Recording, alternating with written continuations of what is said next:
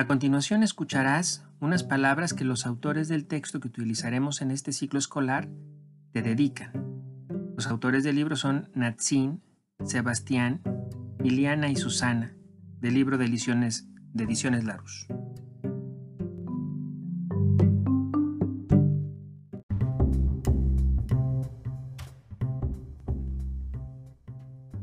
Estimado alumno, un libro de texto de hace 100 años contenía casi tanta información como una enciclopedia. Si tuvieras entre tus manos uno de esos ejemplares, te sorprendería el lenguaje tan serio que se utilizaba, los temas tan específicos que se trataban y las pocas imágenes que contenían. Los libros no tenían actividades ni herramientas para evaluar los aprendizajes de los estudiantes. Hoy las cosas han cambiado y los autores de los libros de texto buscamos que ustedes, los lectores, puedan tener una relación más dinámica con el libro por medio de múltiples recursos.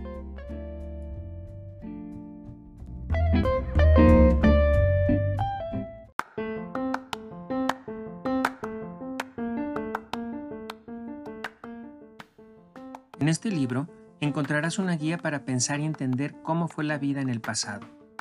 Nos hemos preocupado por ofrecerte una historia que no esté cargada de fechas y nombres, sino de ideas y reflexiones.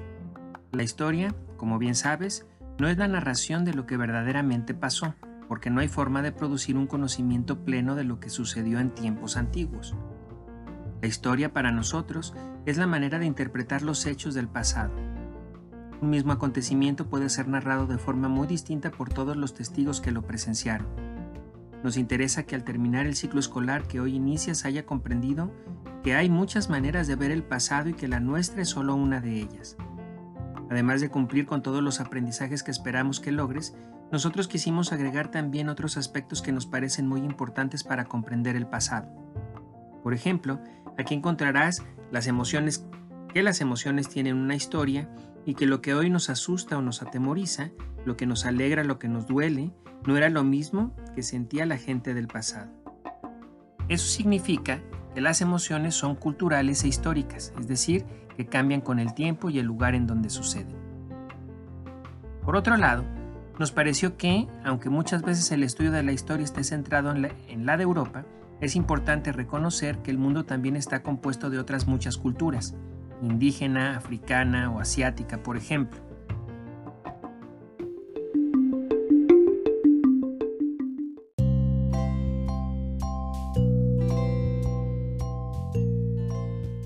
En ese sentido, este libro busca que algunas de esas otras historias, que generalmente no son estudiadas porque se consideran atrasadas o lejanas a nuestra realidad, aparezcan aquí, porque creemos que son esenciales para comprendernos como seres humanos.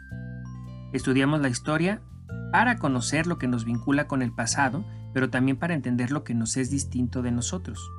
Es tan importante saber lo que somos como lo que no somos.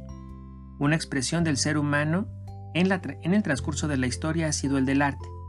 Gracias a la mirada de los artistas podemos acercarnos a múltiples aspectos de la historia, por ejemplo, cómo gobernaban en el México antiguo, las formas de vida durante la colonia, la vida cotidiana o el impacto de la conquista. Por eso nos interesó no solo mostrarte diversas obras de arte, sino explicarte cómo observarlas para entender mejor el pasado. Nos gustaría mucho que al terminar el estudio de este libro la historia te sirva para desarrollar un pensamiento crítico es decir, que el conocimiento del pasado te permita reflexionar sobre el origen de los problemas del presente, sobre las soluciones que se han encontrado para enfrentar sucesos similares y sobre todo, entender que todos somos agentes históricos, que tenemos la capacidad de tomar decisiones sobre nuestro presente y nuestro futuro.